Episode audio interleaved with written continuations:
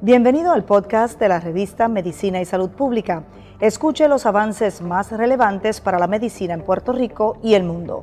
Si desea ver este podcast en vídeo, puede hacerlo en nuestro canal de YouTube Revista MSP.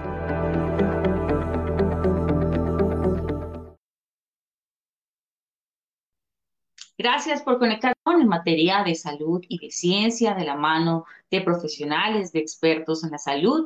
Y por supuesto, la ciencia y la salud siempre son noticias. Soy Mayerlin Velosa, soy periodista y a esta hora los acompaño con una invitada muy especial un tema muy importante, una práctica médica que definitivamente se ha convertido en la primera cara del paciente. Vamos a hablar hoy de los médicos de familia.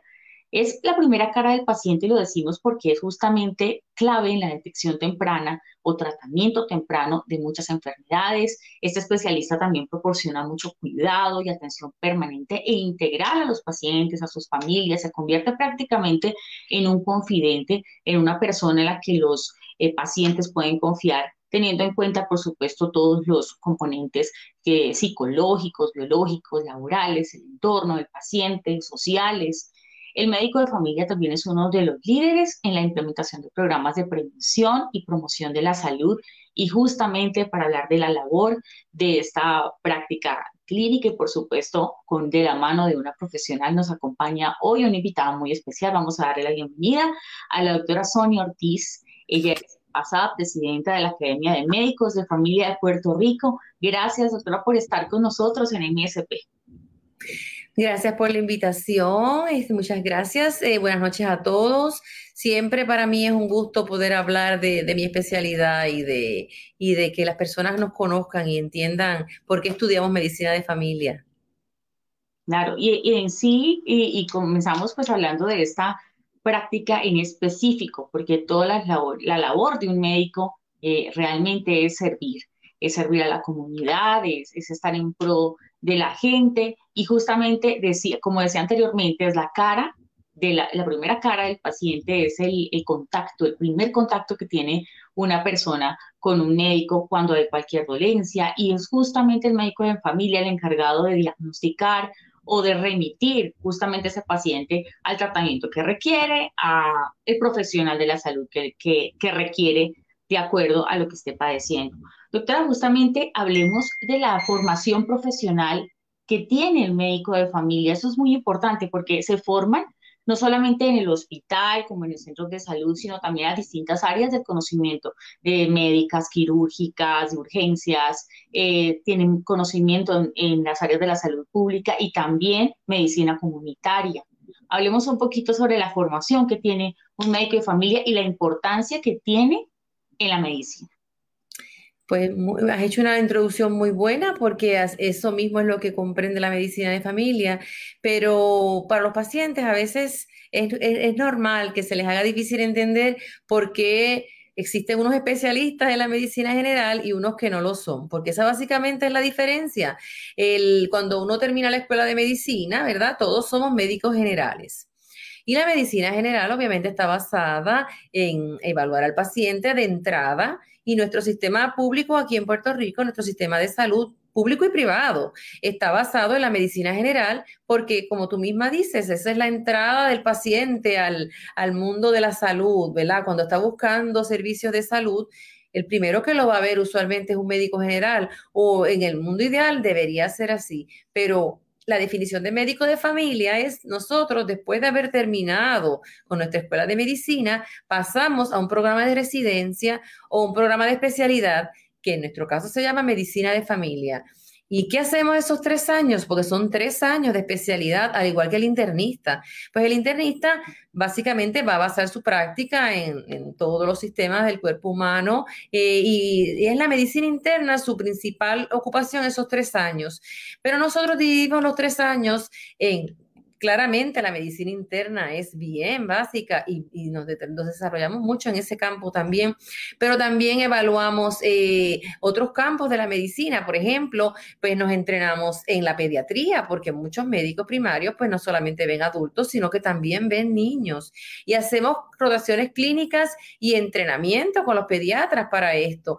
También en el, campo de la, en el campo de la cirugía, en el campo de la obstetricia y ginecología o la salud de la mujer y la parte que tú misma mencionaste de salud pública, salud comunitaria es bien importante porque nosotros entendemos que un paciente, un ser humano es un todo, no es solamente un pulmón o un corazón o la piel o en el caso de los niños pues las condiciones más comunes o una paciente embarazada tiene sus peculiaridades físicas o fisiológicas por su condición en ese momento, pero cada uno de esos pacientes vive en un entorno familiar, vive en una sociedad, tiene unas creencias culturales, tiene unas, unas eh, eh, facilidades, unos medios, eh, problemas financieros, problemas este, de geográficos, o sea, son tantas cosas que influyen en el entorno eh, del, ser humano y cuando va a tratar una condición médica, todas esas cosas afectan.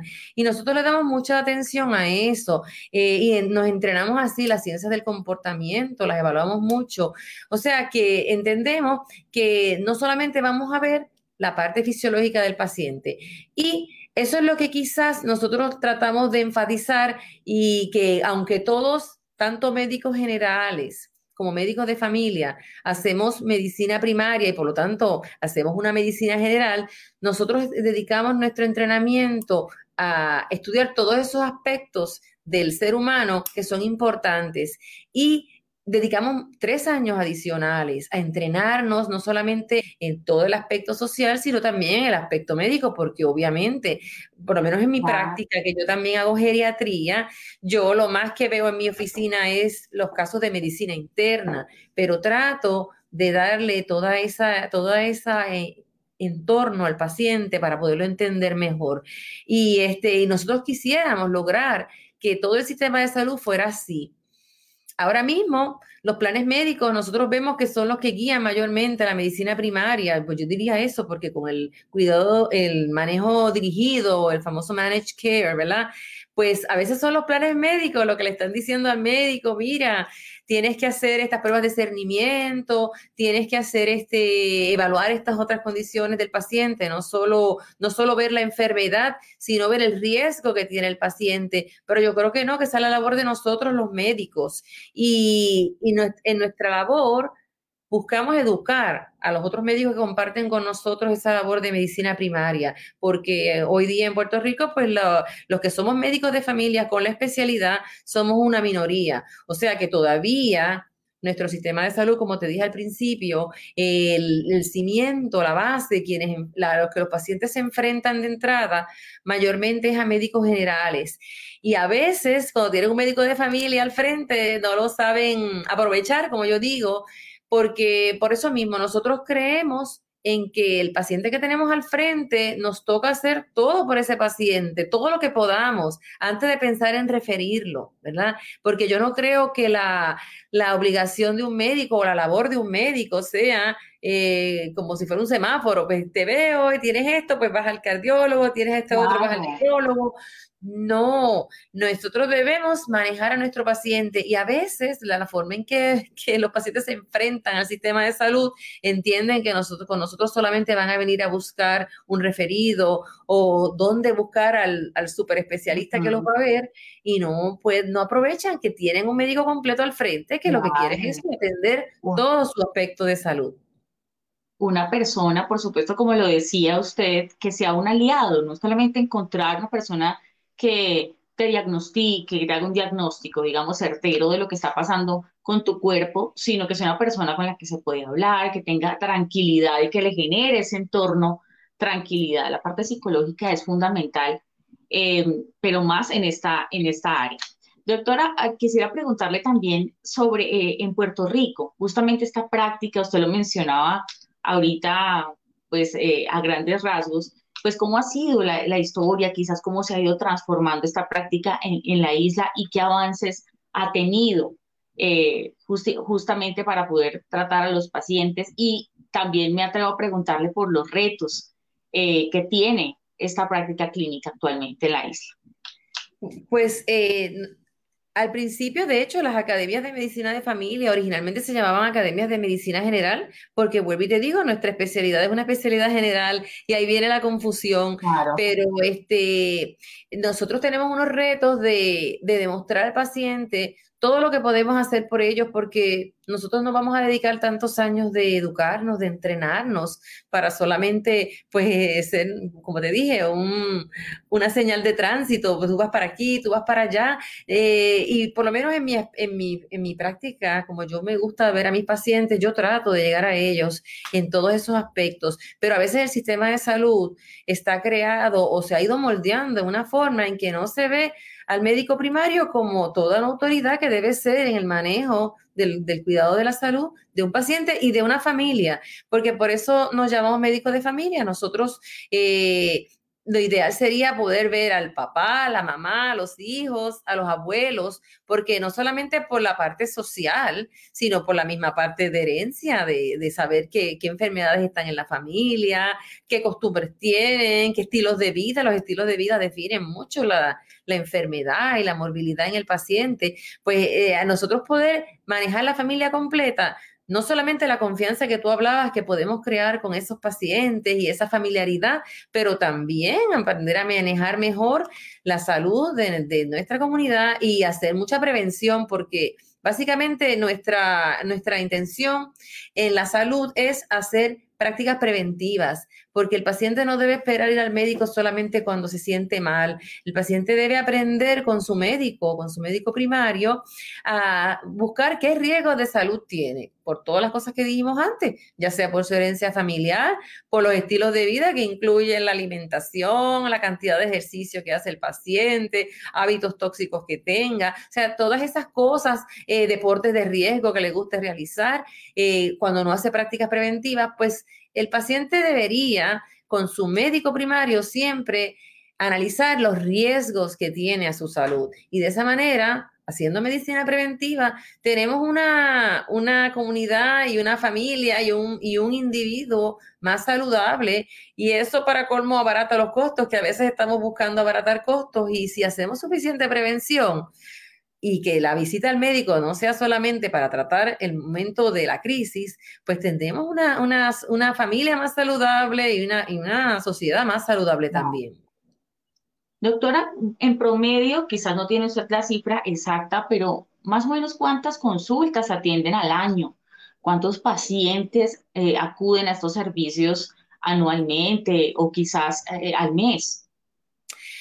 Bueno, de verdad no tengo ese número, no lo he buscado, lo podemos buscar, pero este, yo creo que quizás el número que, que, que sea podría ser hasta mayor si los pacientes no fueran por su cuenta a los servicios que ellos creen que son los más convenientes. Yo creo que los pacientes no, no todos, ¿verdad? Pero tenemos muchos pueblos en esta isla que ven al médico primario como el, el, mecanismo para obtener lo que ellos creen que necesitan. Por ejemplo, pues eh, les duele el pecho, quizás eso sea lo más común, y dicen, yo quiero ir al cardiólogo, pues voy a ir a mi médico primario a que me dé el referido. Y a veces no se sienta a pensar que el, el, no solamente es en el corazón, esa, el dolor en el pecho no solamente se refiere al corazón, puede haber otros síntomas, puede haber infecciones, puede haber problemas gastrointestinales. Claro que lo más importante es el corazón y obviamente el paciente va a pensar en eso. Pero con eso te quiero decir que el paciente a veces no tiene toda la, confianza o, no ha aprendido a ver que en su médico primario, y, hablando principalmente de la medicina de familia como tal, pues debería crear esa confianza, de esa comunicación directa, de todo lo que le preocupa antes de pensar en ir al subespecialista a atender sus condiciones, porque eh, entonces a veces vemos quizás más cargada una oficina, por ejemplo, vuelvo y menciono al cardiólogo, quizás al nefrólogo, que obviamente está súper preparado para atender eh, ese sistema del que es especialista, pero probablemente no va a tener el tiempo porque tiene que dedicar el tiempo a sus evaluaciones, a los estudios que tiene que hacer, probablemente a pacientes hospitalizados, pacientes en la unidad de cuidado intensivo, y no va a tener ese tiempo. Y entonces a veces pues el paciente pierde ese contacto de hacer del médico su amigo. Y si eso lo pudiéramos lograr, vuelvo y digo, redundaría en un individuo más saludable, una familia más saludable, por lo tanto una sociedad más saludable también.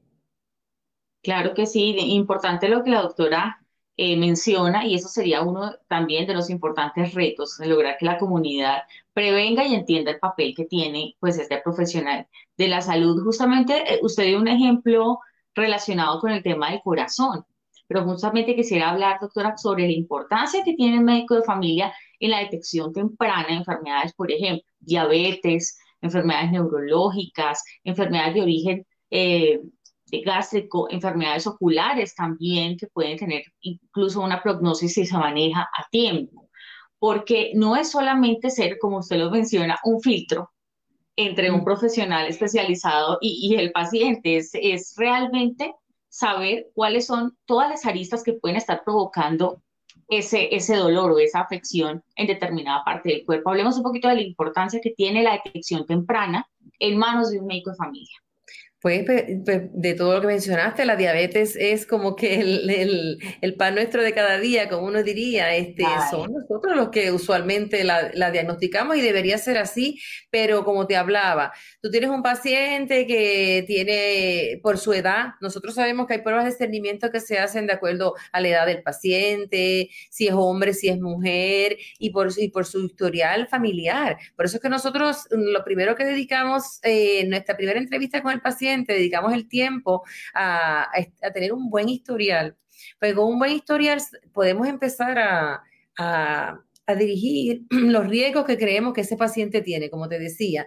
Pues sabemos que un paciente viene de una familia de diabéticos, quizás es una persona joven, pero nos llega con sobrepeso. Pues ahí tiene otro riesgo más porque sabemos que no solamente el historial familiar o la herencia, va a determinar que un paciente va a ser diabético, sino también el sobrepeso y la obesidad. Es otro factor de riesgo directamente eh, que, que, pone en riesgo al paciente a una diabetes. Si para colmo, pues sabemos que sus estilos de vida no son los más adecuados, como por ejemplo, pues no come a las horas adecuadas, come las cantidades de comida que no debe comer, come los alimentos que no debe comer no le gusta hacer ejercicio, tiene una vida sedentaria, a lo mejor es una persona que trabaja muchísimo y el trabajo pues no le permite o no, no que no le permita, quizás le hace más difícil sacar un itinerario para ejercitarse y para y quizás tiene hábitos tóxicos también, pues todas estas cosas nosotros vamos identificando que pueden hacer que el paciente tenga ese diagnóstico o que esté a riesgo de tenerlo. Entonces hacemos las pruebas de laboratorio, las, pruebas de cernimiento y así vamos detectando las enfermedades. Lo mismo con problemas de cardiovasculares, problemas neurológicos, como dijiste, problemas musculoesqueletales, problemas endocrinológicos, que no solamente la diabetes, sino problemas con la tiroide y muchos otros más. O sea, esa es la forma de hacerlo, porque muchas veces el paciente, eh, a veces van a estas ferias de salud y le encuentran un laboratorio alterado. A veces hacen pruebas de, azúcar en ayunas a pacientes y le dicen que tiene 99. El paciente dice, ay, eso está normal. Pues no, ya ahí hay que empezar a hacer otras pruebas porque puede ser que ese paciente tenga ya una prediabetes o una diabetes, o a lo mejor no hizo un ayuno adecuado, ¿verdad? También, también todo eso se presta pero para pensar en eso, pero por lo terrible que ocurre es que muchas veces el paciente se queda con la explicación de que es normal y no sigue buscando más allá. Si fuera a su médico de familia a tiempo, el médico de familia lo va a guiar, lo va a ayudar y como toda enfermedad y especialmente estos problemas de diabetes, estos problemas eh, cardiovasculares, la primera línea de tratamiento es, son los cambios en los estilos de vida, no me canso de decirlo. Y vuelvo y te digo, con eso me refiero principalmente a la actividad física y a la alimentación, que ya con hacer esos cambios siempre es parte del tratamiento. Cuando llegamos a los medicamentos es porque no hemos podido cambiar el estilo de vida que nos está llevando o nos ha llevado a una condición de salud. Y aún teniendo herencia familiar, ¿verdad? Los pacientes con esas modificaciones, si las hacen a tiempo, pueden controlar y quizás evitar desarrollar esa enfermedad. Doctora, quisiera preguntarle también en el tema de los avances, la medicina avanza constantemente, todos los médicos están aprendiendo, incluso en este año atípico, a manejar la medicina de forma diferente.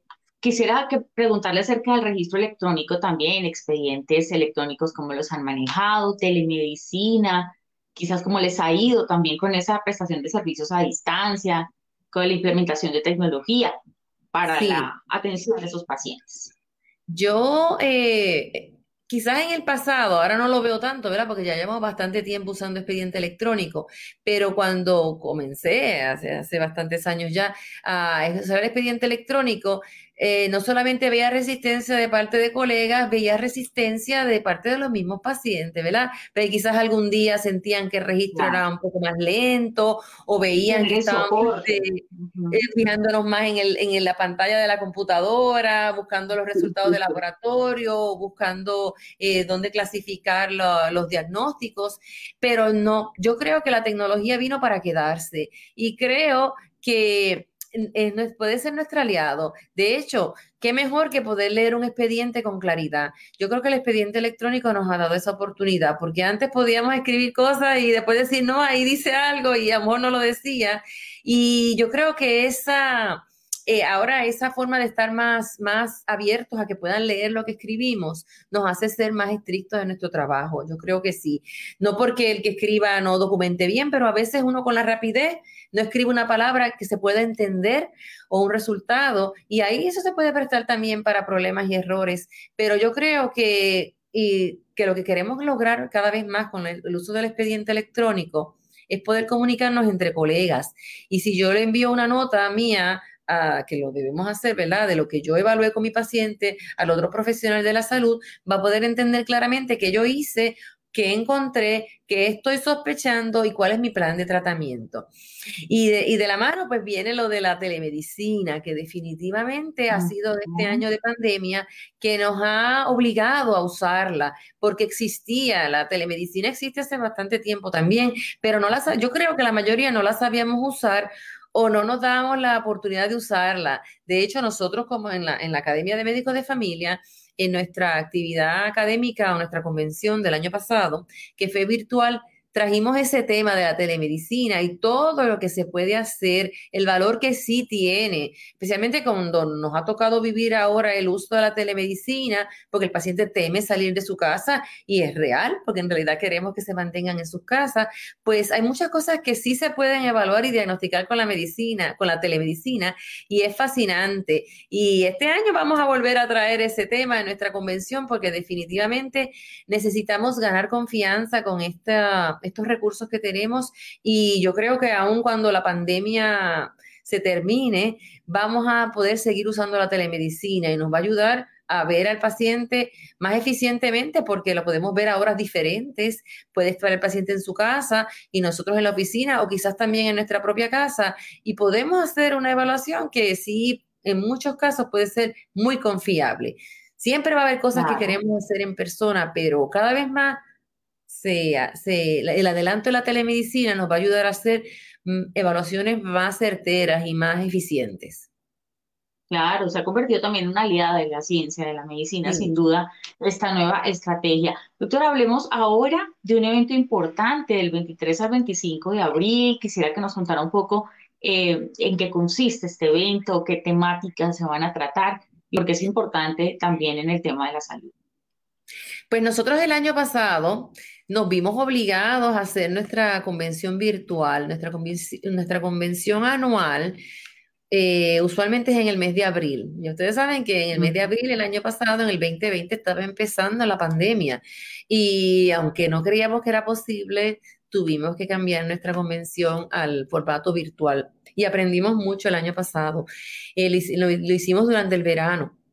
Y este, nosotros teníamos también una, la Cumbre Iberoamericana de Medicina Familiar y Comunitaria, que es una actividad académica donde se evalúan temas de salud y temas sociales.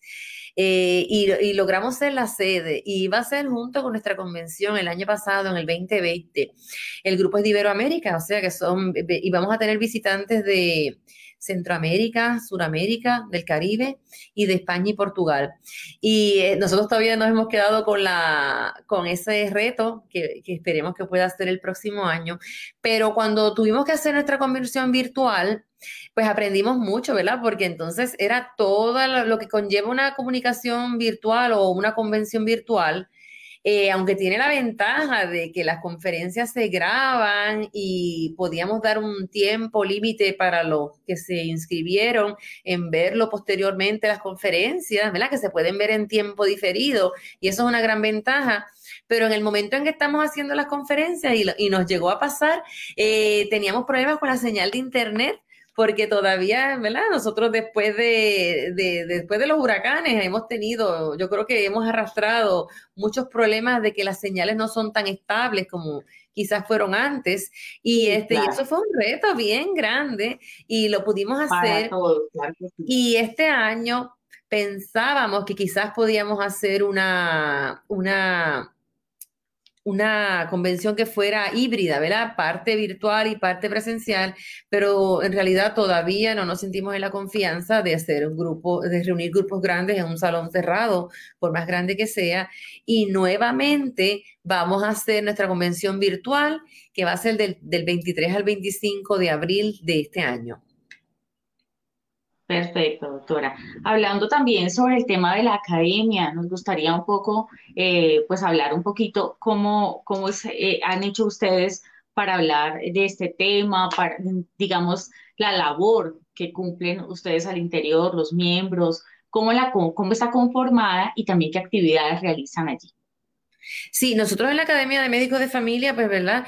Ya este año, de hecho, vamos a hacer nuestra convención número 64, o sea, que es una academia que lleva muchos años de fundada y este y la Academia Americana, que, de la que nosotros somos capítulo, pues todavía lleva más años. Este, pero eh, nosotros este en nuestra en nuestra, bueno, nuestras actividades del año, pues buscamos relacionarnos con la comunidad, buscamos relacionarnos con nuestros colegas para que asegurarnos de que los que son miembros de la academia pues obtengan lo que más necesitan. Por eso es que una de las cosas que siempre nos ocupa es hacer esta convención anual, porque en ella eh, buscamos este eh, otorgarle a los a los, a los que asisten los créditos que son necesarios para la recertificación, porque nosotros para, para mantener nuestra licencia médica, ¿verdad? Para estar certificados ante la Junta Examinadora, eh, pues tenemos que tener ciertos créditos, de hecho son 20 al año, y en esta convención de este año nos vamos a asegurar de tener los que son los, los compulsorios o los obligatorios. Por ejemplo, va a haber los créditos de de bioética y profesionalismo, del manejo y uso de antibióticos, manejo del dolor. Ahí estamos, viendo, doctora, justamente la ficha de... Exactamente, a la derecha lo pueden ver. Vamos a tener el tema de dengue, zika y chikungunya. Eh, entonces, el diagnóstico y manejo de diabetes, de hipertensión y problemas cardiovasculares. Eh, siempre traemos el tema de, de, las vacunas, no solamente de la vacuna del COVID, sino todas las vacunas que, que debemos eh, recibir por edad y por, y por tanto en niños como en adultos, y el manejo de obesidad, que es muy importante. Este, también vamos a tener otros temas que los pueden ver a, la izquierda.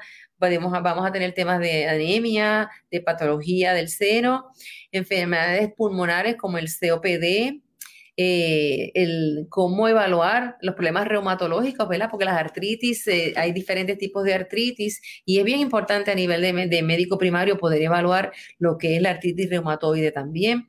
Eh, lesiones en piel, que también es otro de los temas que, de todos los días en una oficina de medicina primaria, problemas de tiroides, la prevención cuaternaria, que se refiere a cuando hacemos sobre testing, ¿verdad? Overtesting en buen español, ¿verdad? Cuando a veces, lo, que yo decía, a veces el paciente cuando tiene la, la, ventaja de poder hacer las cosas por su cuenta, hace más pruebas de las que quiere y eso a veces nos trae sobre tratamiento. Y ese es un tema que siempre nos gusta hacer, porque no porque tengamos la oportunidad de hacernos pruebas de laboratorio, a menudo, no significa que las debamos hacer porque tenemos que saber qué vamos a hacer con la información que obtenemos. Obviamente el cuidado paliativo, que es bien importante en pacientes ya en etapas terminales o en, condiciones terminales. Eh, el COVID-19, vamos a tener un, update de la telemedicina, como le dije, y la telesalud, que vamos a tener una, una parte muy interesante, muy apropiada para los que todavía quieran ganar más experiencia, que somos son muchos los que tenemos, yo misma, que podemos ganar más experiencia y más este eh, confianza en el uso de la telemedicina. Los problemas de, de género, y la, la, presentación de posters es porque nuestros estudiantes y residentes hacen estudios de investigación y utilizamos la convención también porque eso es otro de los comités que tenemos en, nuestro, en nuestra academia de los estudiantes de medicina interesados en la medicina de familia y los residentes de medicina de familia. Y ellos tienen una participación muy importante también en nuestra junta y son los que nos van a seguir, ¿verdad? Y son los que queremos que continúen con la especialidad y por lo tanto le damos mucha participación y ellos son muy, muy activos en esto. Otra de las actividades que hacemos en la academia, que le dije, te dije de las, de las cosas que hacemos para tener este, comunicación con la comunidad, es, hacemos un certamen de carteles que lo acabamos de hacer y fue muy bonito. Eh, siempre disfrutamos de esa actividad porque ponemos un tema y ponemos a los estudiantes desde nivel elemental a nivel superior intermedio también y educación especial, pues los ponemos a hacer un, como un afiche. Eh, tenemos una, le damos unas reglas y ponemos un tema. Obviamente este año el tema fue el COVID-19, ¿verdad? Cómo detener el, protégete del COVID-19 se llamaba. Y acabamos de tener la premiación, eh, evaluamos sus trabajos, ellos sienten la satisfacción de, de, de mostrar su arte y las maestras de arte casi nos ayudan en esto porque obviamente queremos eh, que demuestren sus talentos, pero ellos siempre nos escriben una, hacen una explicación por escrito de por qué hicieron el dibujo que hicieron, el afiche, y es importante porque hablan del tema y se, y, se informan sobre el tema. ¿Me ibas a decir algo? No, les afirmaba que sí, que sustentan el tema del Exactamente. que trabajaron en el afiche. Solo le iba a preguntar, doctora, también, ahí está la dirección, ahí la pueden ver para inscribirse, ¿no? En el evento que mencionó hace un momento. Exactamente, por eso quería que lo vieran, porque dice que se puede, nos podemos registrar en el HTTPS, eh, ¿verdad? Que dice AMFPR, ahí está todo, Eventbrite, ahí explica porque está guiado, están abajo los costos del, del registro y este y vamos a tener hasta 24 horas crédito, este, pero las tenemos, como les dije, todos los créditos que requiere, requerimos, nos requiere la Junta Examinadora para mantener nuestra, nuestra acreditación, nuestro registro como médicos. Ok. Perfecto. Doctora también, ahorita que mencionó el tema del COVID-19, eh, yo también quería preguntarle por ese panorama de salud atípico que han tenido que vivir ustedes como profesionales. Han habido fallecimientos también de médicos eh, primarios, eh, no solamente es el paciente la víctima, sino que también hay víctimas entre los profesionales de la salud. Es una enfermedad que definitivamente no reconoce ni raza, ni condición social, ni profesión, y se ha llevado pues muchas vidas. Doctora, hablemos de eso, cómo ha sido el manejo de pacientes en este año que ha pasado, eh, cómo ha sido también el trabajo para ustedes en pandemia. Pues eh, no, tristemente muchas veces el, el, médico primario, ¿verdad? Pues se está, se está exponiendo, ¿verdad? Y a pesar de todas las, medidas de precaución, hemos tenido colegas, y especialmente médicos de familia también, que han perdido la vida en este año por el COVID-19 y el año pasado. Este, pues eh, eh, todos estamos en, en, la misma situación, ¿verdad? Porque aún queriendo, creen, creyendo que estamos protegiéndonos, hemos, hemos estado a riesgo. Eh, usar las medidas de protección, sabemos que han hecho mucho más fácil esto, pero cuando, cuando bajamos la, guardia, como decimos, bajamos las medidas de protección y nos arriesgamos, vemos las consecuencias. Ahora mismo, pues, este, después que habíamos tenido, estábamos bajando los números considerablemente, ¿verdad? Eh, es, de, de, todos conocidos porque la prensa lo está reportando, cómo estamos ante una posible nueva ola, ¿verdad? Los números están subiendo nuevamente, la sobreconfianza, ¿verdad? Y la educación no tiene, no tiene nunca este No, no, no, debemos nunca pensar que educamos de más, debemos seguir educando. Y este énfasis que tratamos de dar en que la vacunación no, no significa que no estamos a riesgo y que todavía estamos, todavía estamos lejos de tener una gran parte de la población vacunada, porque los números que se están presentando, eh, de, por ejemplo, ya habla, se habló recientemente de que llegamos al, al millón de dosis de vacuna, pero son dosis. O sea, ahí se están incluyendo primeras dosis y segundas dosis, o sea que todavía no tenemos un millón de personas eh, vacunadas completamente o con inmunidad completa con la defensa de la vacuna, porque estamos contando todas las dosis que damos y hay que esperar a que las personas, los que están poniéndose las vacunas que son de dos dosis, como es la Moderna y la Pfizer, tienen que esperar dos semanas después de esa segunda dosis para para evaluar si de verdad ya tienen esa protección y aún así sabemos que se puede contagiar la persona aunque después tenga menos síntomas, pero no, no, no, no todavía no podemos disminuir nuestra, nuestra medida de protección, pero sí ha sido un reto porque en nuestras oficinas médicas hemos tenido que limitar la cantidad de personas que tenemos dentro de la oficina, limitar el tiempo en sala de espera, eh, los que tenemos oficinas en, edificios o en torres médicas, como es mi caso, tenemos que controlar, controlar el acceso fuera del edificio y ahí entonces son todas las oficinas médicas tratando de tener espacio para sus pacientes y entonces afuera no tenemos tantas áreas. O sea, definitivamente nos ha limitado la cantidad de pacientes que podemos ver en la oficina. Es por eso que la telemedicina eh, tiene que jugar un papel muy importante en nuestras prácticas, porque si no, físicamente, presencialmente, no va a haber forma de que podamos ver a nuestra población si no empezamos a hacer telemedicina. Y en, todavía los hospitales pues, han tenido la parte más difícil que a nivel primario en nuestras oficinas no lo vemos como se ve en el hospital. Por eso que yo siempre que veo que los médicos, ¿verdad?, que nos hablan de su experiencia en el hospital, en las unidades de cuidado intensivo, debemos este, escucharlo porque es real, es real y, me, asusta, ¿verdad? Pensar que estamos ante otra posible ola de, aumento de casos y, y, no, no, no, no podemos dejar de pensar que esto sigue siendo un problema y que la pandemia todavía va a durar bastante tiempo. Estamos a mitad de camino y ninguna palabra que siempre recalcamos aquí con todos los profesionales porque no hay razón para dejar de ir al médico, para de hacerse sus controles, sus chequeos, porque hay pandemia. Definitivamente la salud no da espera.